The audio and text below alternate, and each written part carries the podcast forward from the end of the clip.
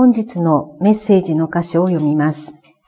本日のメッセージの箇所は、ヘブル人への手紙第3章1節から6節聖書は後ろの方、新約聖書の426ページになります。ヘブル人への手紙第3章。そういうわけですから、天の飯に預かっている聖なる兄弟たち。私たちの告白する信仰の使徒であり、大祭司であるイエスのことを考えなさい。モーセが神の家全体のために忠実であったのと同様に、イエスはご自分を立てた方に対して忠実なのです。家よりも家を建てる者が大きな栄誉を持つのと同様に、イエスはモーセよりも大きな栄光を受けるのにふさわしいとされました。家はそれぞれ誰かが建てるのですが、すべてのものを作られた方は神です。モーセはしもべとして神の家全体のために忠実でした。それは後に語られることを証しするためでした。しかし、キリストは御子として神の家を忠実に収められるのです。もし私たちが確信と希望による誇りと終わりまでしっかりと持ち続けるならば、私たちが神の家なのです。本日はこの箇所より、誇り高く生きようと題してメッセージをお願いします。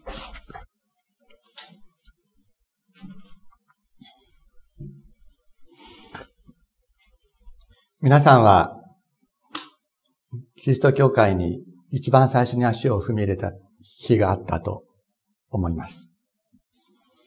私のようにですね、親が伝道してたという人間の場合には、あるいは親がクリスチャンだったという時にはですね、親が教会に通っていたというような場合には、自分がいつ最初に教会に足を踏み入れたかということは、まあ記憶がないのが普通です。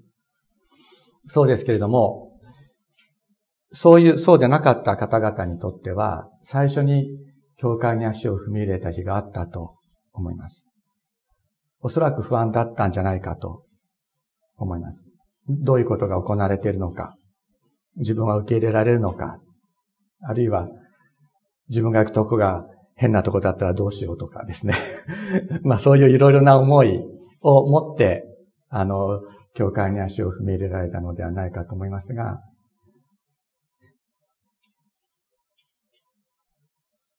その背後に神様からの呼びかけがあったということを、ぜひ心に覚えていただきたいと思います。私たちは、私たちキリスト者は、誰一人として自分でキリスト者になろうと思ってキリスト者になったわけではありません。なろうと思ってなれるものではなかったということを私たち一人一人経験しています。神様が私たちを呼んでくださる。召し出してくださる。だから私たちはこの祝福に預かることができたのです。ここにですね、今日、今、えー、読んでもらった箇所、私たちが聞いた箇所に、そういうわけですから、最初にですね、そういうわけですから、天の飯に預かっている聖なる兄弟たちと呼びかけています。天の飯に預かる。天の飯に預かるものとなった。と、メスって書いてありますよね、メス。メスっていうのは、どういうことかって言ったら、王様が家来に向かって、思考よれっていうことじゃないですか。思考よれっていうのは、あれですけれども、あの、殿様が、殿様が家臣に向かって、来いということではないでしょうか。それがメスですね。どんなに、あの、その辺にいる人がですね、王様に会いたいと思っても、王様が来いって言われなかった、言ってくれなかったら、あの、近寄ることはできないですよね。あの、私はもうちょっと最近は見てないんですけども、セゴドンの最初の頃にですね、あのー、えー、西郷隆盛が島津成明に出会って、その、成明、成明様に会いたいっていう、まあ、こう思うわけですけれども、どんなに、あの、最後がですね、なき、なり島津成明に会いたいと願っても、成明が来いと言わなければ絶対に会うことはできない。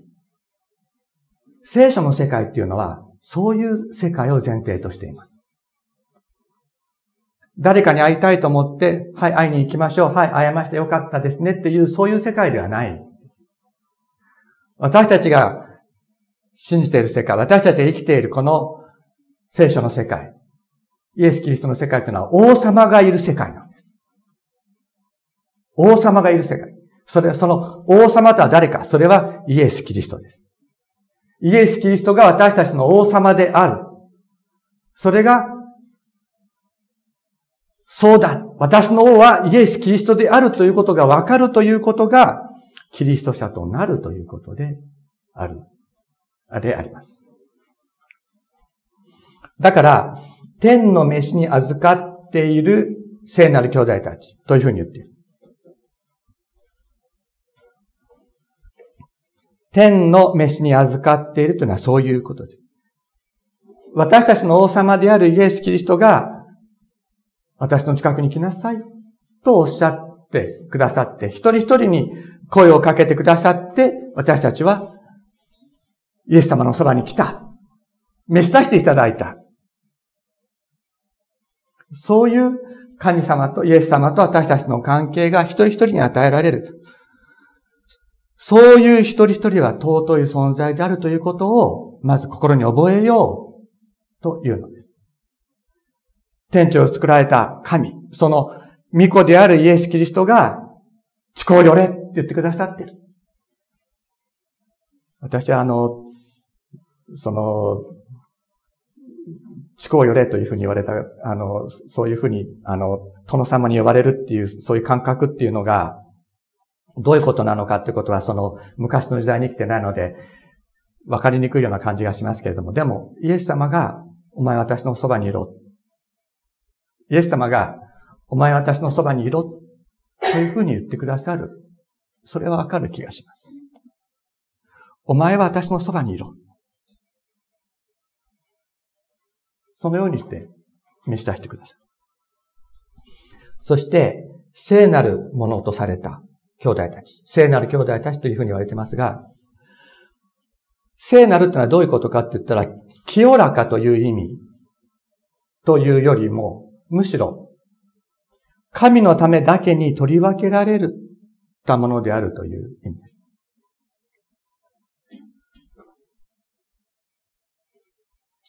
神のため、神の御用のためだけに取り分けられて、他のためには使われないもの、それを聖なるものというふうに言います。だから、天の飯に預かる聖なる兄弟たちというふうにヘブル人への手紙の記者が言うときに、あなた方は神様のためだけに取り分けられた尊いものなんだというふうに語りかけて。もちろん私たちは世の中で生きていますので、様々な人との関係があります。職場に行かなければいけない。また学校に行って勉強するというようなことも当然あるわけです。また地域社会との関係もある。そうだけども、あなた方は、そのことのために生きているのではないよ。神様の御用のためだけに召し召し出された。あなた方の存在という存在は、神様のためだけに生きるものとして取り分けられた、そういう存在だということを語りかけます。ここにある世界観あるいは世界というのはどういうものかというと、自分で自分の価値を測る相対的な世界ではなくて、神が与える尊厳という絶対的価値の世界に生きるようになるということです。どういう人が神の主イエスの召しに預かるのか。どう、どうであれば、神様の召しに預かるにふさわしいものとなるんでしょうかたくさん献金した人ですか？違います。たくさん世の中のために働いた人ですか？まあそういう場合もあるかもしれないけれども、それが基準ではありません。そういう人が召される場合もあるけれども、それが基準ではありません。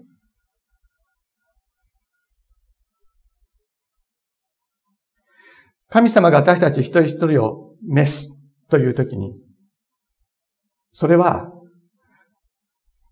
神様が選びたいものを選ぶんです。極論すれば。その神様が選びたいものとは何かって言ったら、それは腐ったみかんのようなものです。誰だって、誰だって腐ったみかんを選んで自分のそばに置きたいと思わないでしょう。腐ったみかん見つけたら、あの、私も昨日、あの、カビの生えたみかん一個見つけてすぐ捨てましたけど、すぐに 捨てました。捨てるでしょ。普通だったら捨てます。だけど神様が選ぶっていう時に、罪に汚れた者たちをわざわざ選んでくださる。言うならば腐ったみかん。罪に汚れたものっていうのは、簡単に言えば腐ったみかん。役に立たないもの食べられない。捨てなかったら、他にカビが移ってしまう。そういう存在です。それが私たち一人一人だった。だけど神様は、そういうものをわざわざ選んで、私のそばにいろ。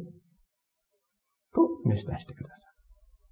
私があなたを癒す。私があなたを清める。私があなたを、私が想像、あなたを想像した時と同じように、新たにする。とおっしゃる。それが聖なるものとされるということです。神様が召してくださるということです。癒すために、清めるために、新たにするために、召してくださるんです。選んでくださるんです。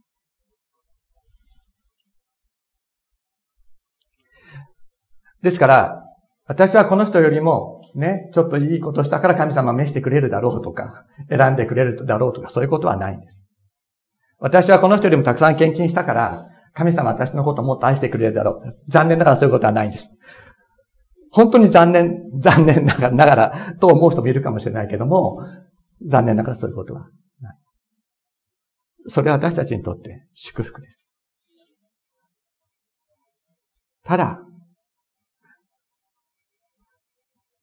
来いと、私たちに語りかけてくださる方がいて、来いと語りかけてくださる方の声を聞いて、そばに行く。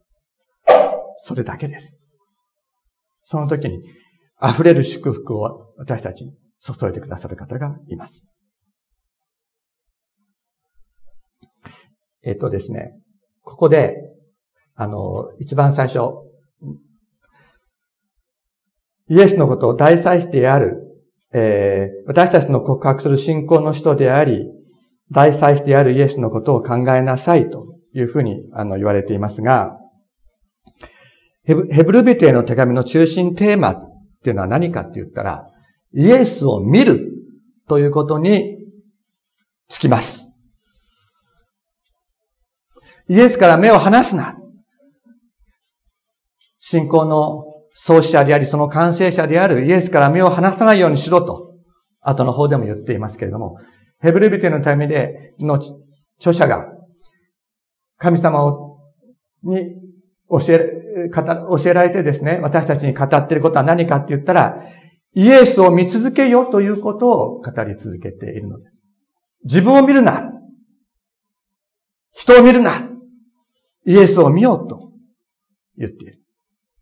で、ここで考えなさいと訳されている言葉ですけれども、えー、ただ考えるということではなくて、観察するとか、凝視するとか、注視するとか、調べるとか、心を向ける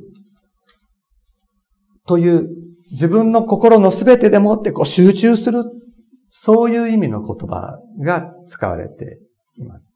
ただ単にぼんやり考える。今日のご飯何かなっていうふうにですね、ぼんやり考える。そういう考え方ではなくて、ね。自分の心を集中して向ける。そういう、えー、意味の言葉が使われているわけです。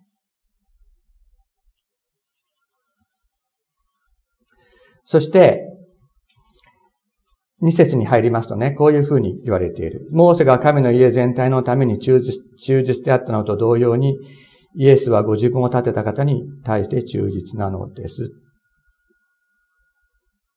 これちょっと、えっ、ー、と、後で言いますが、あえっ、と、そうですね。今読んだのは、えっ、と、第3版なんですけども、去年出た、えー、新科学2017ではですね、えー、このように訳されています。モーセが神の家全体の中で忠実であった。まあ、忠実というのは真実という、信心深いという、そういう意味でもあるわけですが、えっ、と、私たちがいつも使っている第3版では、神の家全体のために忠実であったというふうに訳されているのは、実は、あの、正しい訳ではなくてですね、モーセが神の家の全体の中で忠実であったというのは正しい訳になります。それと同様にイエスはご自分を立てた方に対して忠実、真実であった。で、これはですね、民数記、旧約聖書の民数記の12章7節。で、神様が語られる言葉、語られた言葉に、あの、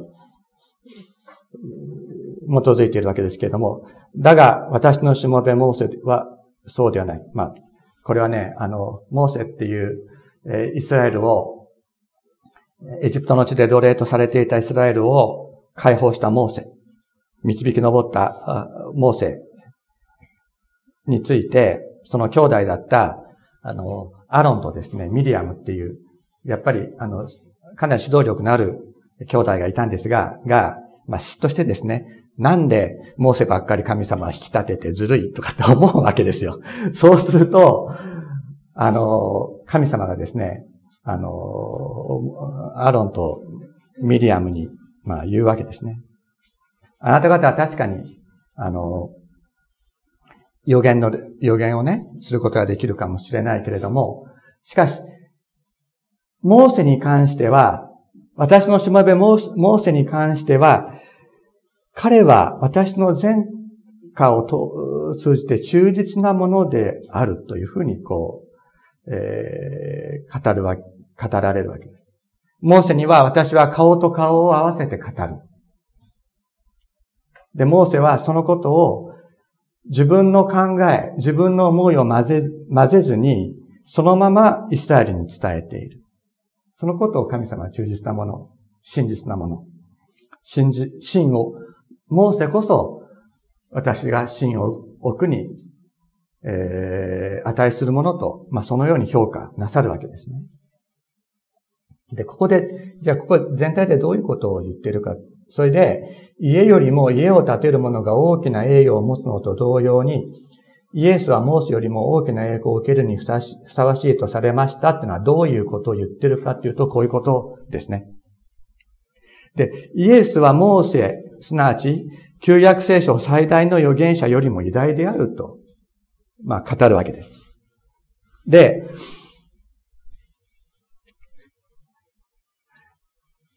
神様は神の家を建てた。この神の家っていうのはイスラエル全体のこと、イスラエルのこと、神の民、イスラエルのことを神の家と、まあ、呼んでいるわけです。で、その中で、ですか？その中で神の家の中で、モーセは最も忠実、真実であった。だから、モーセが真実、忠実であったというのは、神の家の中で忠実、真実なものであったというふうに言わけです。で、それに対して、イエス・キリストはどう、どうであったかって言ったら、イエスは神に対して忠実でそれで、神に対して真実であった。それで、神はイエスに神の家を収めさせ、収めさせるというふうに言ってるわけ。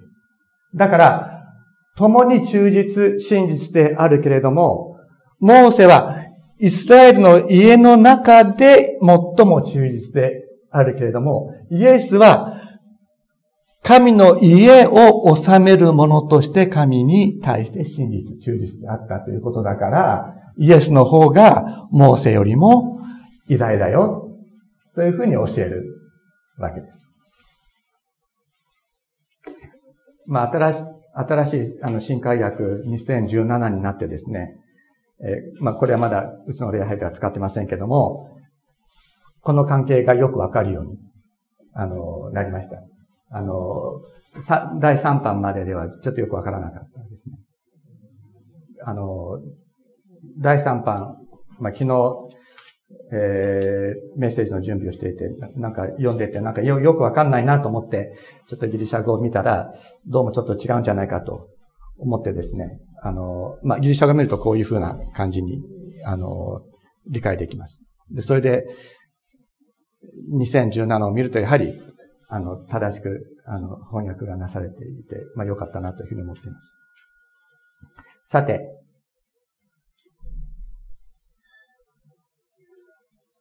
それでですね、3章の6節を見るとですね、こういうふうに、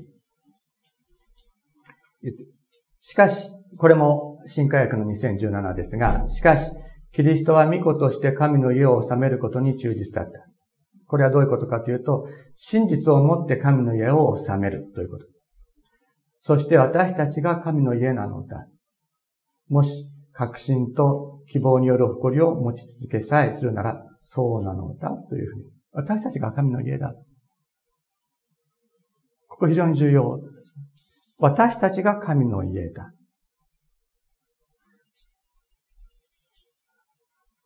家って何ですか？家って。家っていうのは人が住むところです。住むところ。聖書が神の家っていうときに、それは人を指すんです。人を指す。建物ではないんです。普通ね、神の家とかって言ったらお社を思い浮かべるじゃないですか。ね。おやし、立派なお社があったらそこに神様が住む。というふうに思い浮かべるのが人でしょう。だけど聖書が一貫して語ること、神の家、それは、神が集められた神の飯によって集められた人のグループ。それが神の家であると言います。ここに神が住むのだというふうにおっしゃるのです。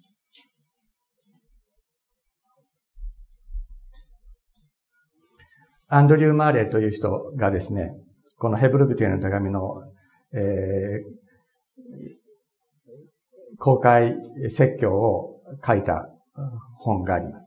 死聖女っていう、えー、署名で日本語に訳されてるんですけども、この私たちが神の家であるということをどういうふうに理解すべきかということで非常に、あの、優れた解説をしていますので、えー、ご紹介したいと思います。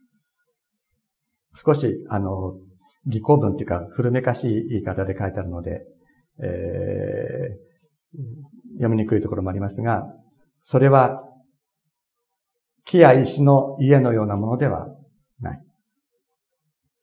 木や石の家は、その中に住む者と、その家と何ら生ける関係はない。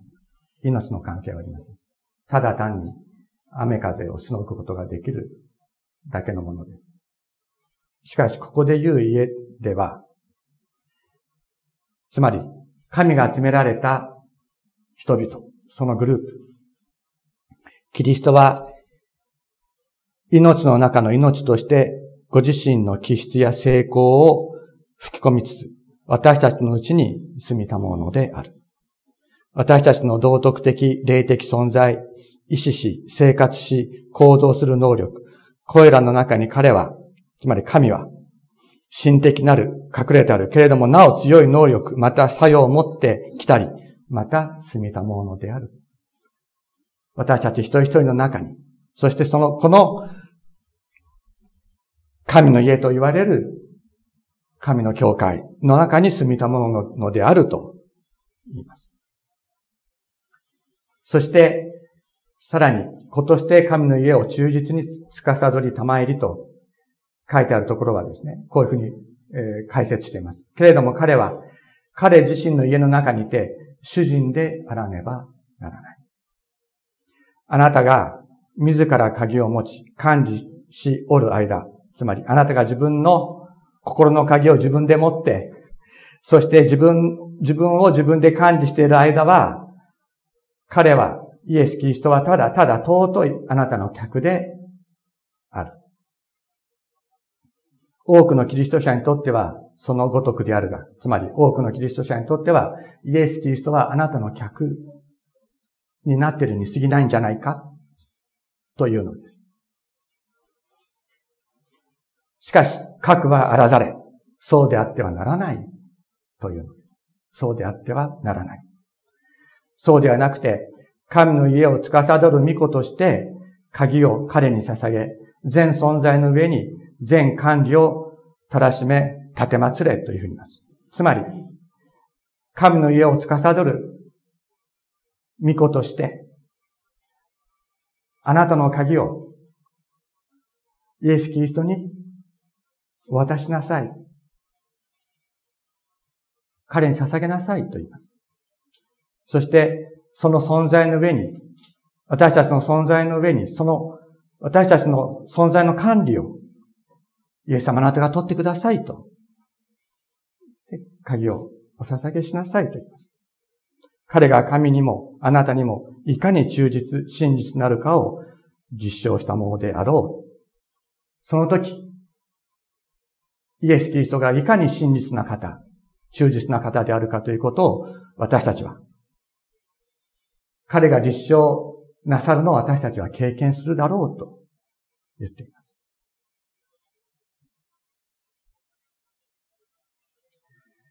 私たちは、イエス・キリストに、そのイエス・キリストに自分、私たちの目を向ける。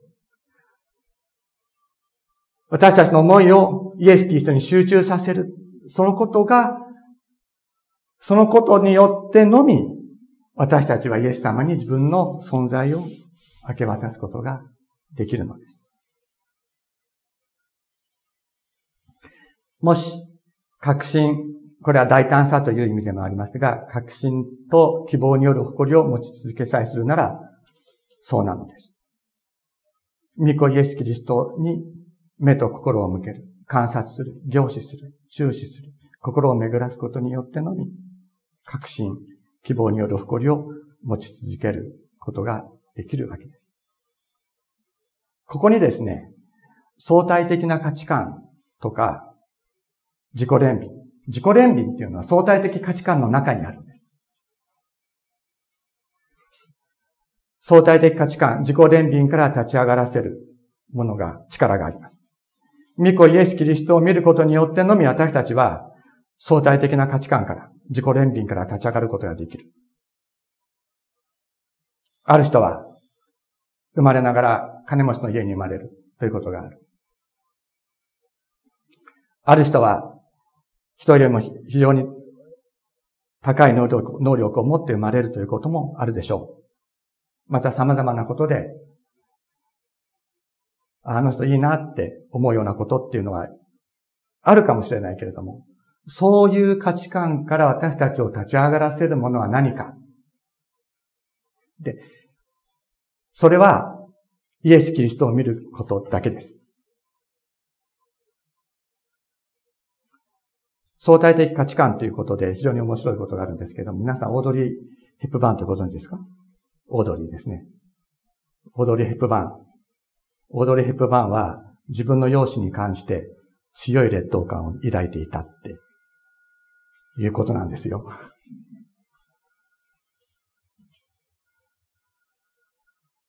おかしいと思う、おかしいですよね。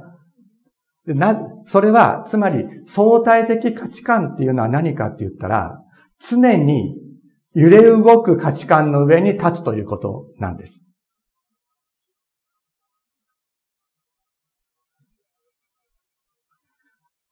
その相対的価値観っていうのが自己憐憫につながる。そういうものから私たちを解放するものがあるのです。私たちの人生の目標は何か？それはイエス・キリストに出会うことなんです。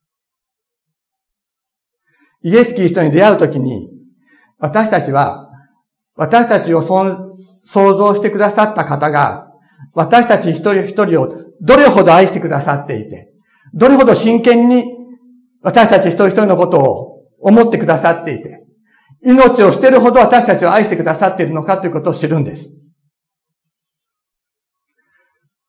その時には、どれだけ金を持っているかとか、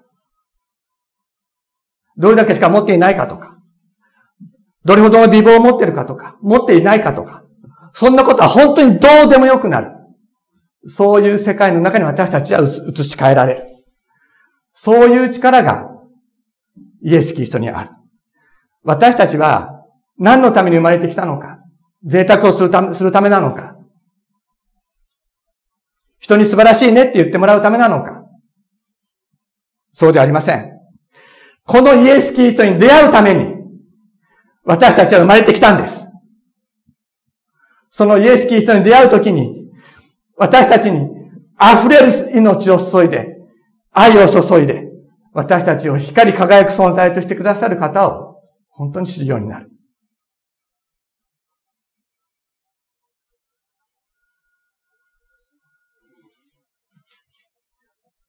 イエス様私たちにね、私を見ようっておっしゃってるんです。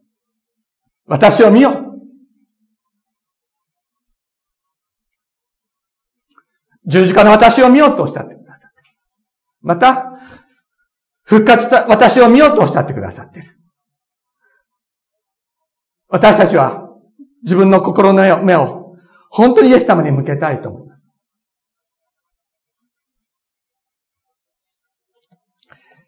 次に紹介するものはですね、あの、曲も付けられて、あの、CD になったり、なってる、えー、詩では、言葉ではあるんですけれども、こういう、今私が申し上げたおお話、話っていうか、聖書の基準からすると、ずれてるってことを皆さんにぜひ知っていただきたいと思っています。知ってらっしゃる方いらっしゃると思います。これはある兵士の祈りとして知られているもので、もともと英語です。英語だったと思います。私もオーストラリアにいるときに、えー、初めて知ったんですけれども、こういうものです。成功を収めるために神に力を願ったのに弱くなってしまった謙遜を学ぶように。偉大なことをするために神に健康を願ったのに病気になってしまった神の心にかなうように。私の願いは何一つ叶わなかったけれど、希望したすべてのことを私は受けた。幸せになるために神に富を願ったのに貧しくなってしまった。生きる厳しさを知るように。弱い人を助けるために神に権威を願ったのに、無力になってしまった。神に頼ることを学ぶように。神は私に必要なことを何もかも知っておられる。希望したすべてのことを私は受けた。人に尊敬されるために神に手柄を願ったのに、ただ失敗に終わった。思い上がらないように。聖なる人になるために、神に徳を願ったのに、罪の醜さに泣いた。神の愛の深さを悟るように。私の姿は変わらない。弱く何もできないけれど、喜びに満ち溢れて私は歌う。これ、まあ、実は賛美にもなってるんです。けども、よく知っていただきたい。これは違います。違います。なぜか。この人は自分を見てるからです。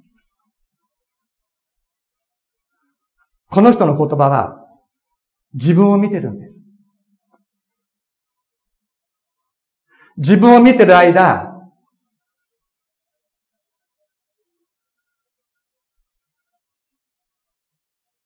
神様の私たちに与える尊厳に私たちが満たされることはありません。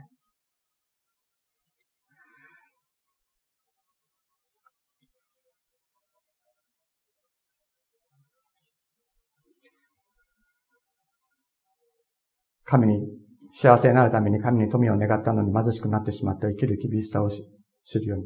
はい。でも私は生きる厳しさを知るようになってよかった、よかったって、神様の方向いてない。この、見てないです。相対の世界。あの人と私の世界。あの人と私っていうのをずっとこう比較してみて。これは、あのー、フロイトの心理学の中ではですね、合理化と言われるものです。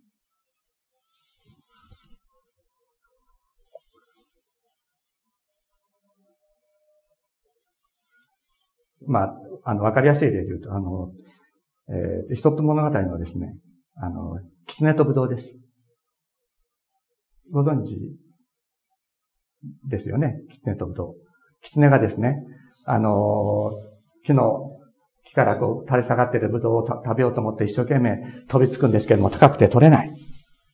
で、最終的にですね、あのブドウは酸っぱい。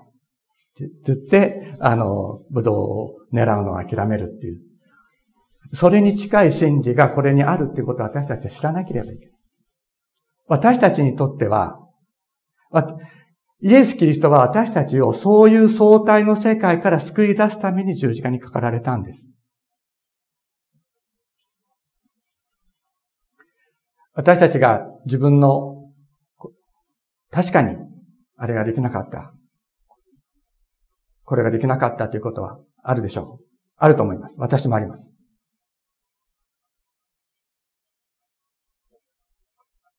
そんな時に神様は、イエス様は、イエス様が私たちに語りかけてくださるのは、でも、お前はこれがこうなったからよかったじゃないっていうふうにはおっしゃらない。お前はあれはできなかったけど、これを手に入れたからよかったじゃないっていうふうにはイエス様はおっしゃらない。イエス様は何とおっしゃるか。私はお前にとって十分ではないのかっておっしゃるんです。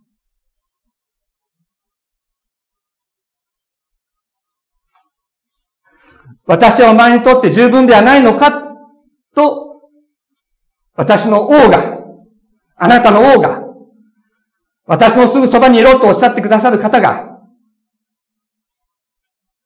おっしゃるんです。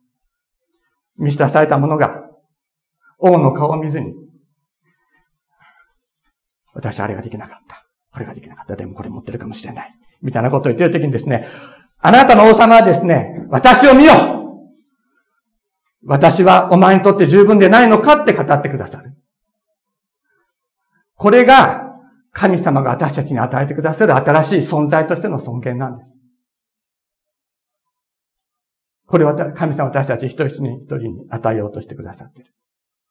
だから私たちは、私のそばにいようとおっしゃってくださる方の目を見続けて歩んでいきたい。ここにですね、私たちが尊厳と喜びに誇りに満ちて生きていく秘訣があります。力があります。どんなに掛け声、自分に掛け声をかけても、尊厳に満ちて、誇りに満ち溢れて生きていくことはできない。だけど、私を見ようとおっしゃってくださる方の目を見るときに、私たちは立ち上がることができるんです。この方が私たちの手を取って立ち上がらせてくださるからです。お祈りしましょう。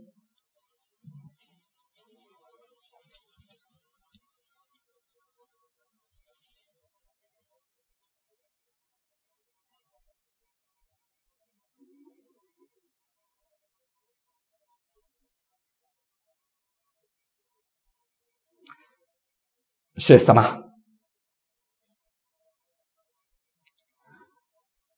私たちの目をあなたに向けさせてください。自分を見、自分の過去を見、今の自分を見、また人を見、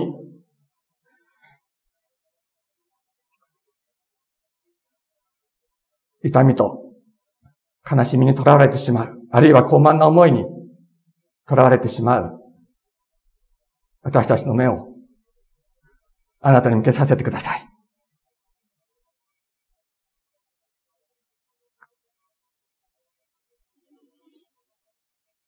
私たちの心の鍵を、あなたにお捧げします。捧げさせてください。この握りしめているものを、あなたに受け取っていただくことができるよう、私たちを導いてください。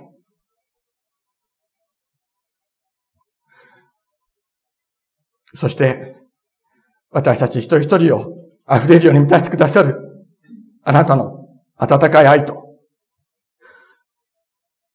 あなたの十字架の血を受けて、天のお父様、私たち尊厳あるもの、誇りあるものとして、立ち上がり、生きていくことができるようお導きください。主よ、あなたこそ、私たちのすべてのすべてです。主よ、あなただけが、私たちのすべてです。満たしてください。溢れるように満たしてください。イエス様の尊い皆によってお祈りします。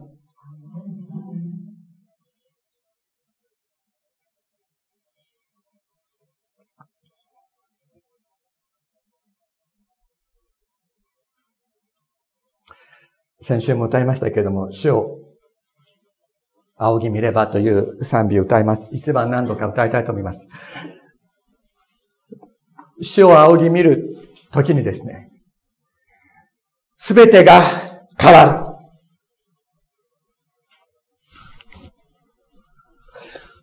る。主を仰ぎ見るときに、相対の世界に生きていた自分が、神様との関係という絶対の世界に生きるものと変えられるんです。主を仰ぎ見るときに、傷ついていた自分が、主の見ての中にあって、癒されていくことを私たちは知る。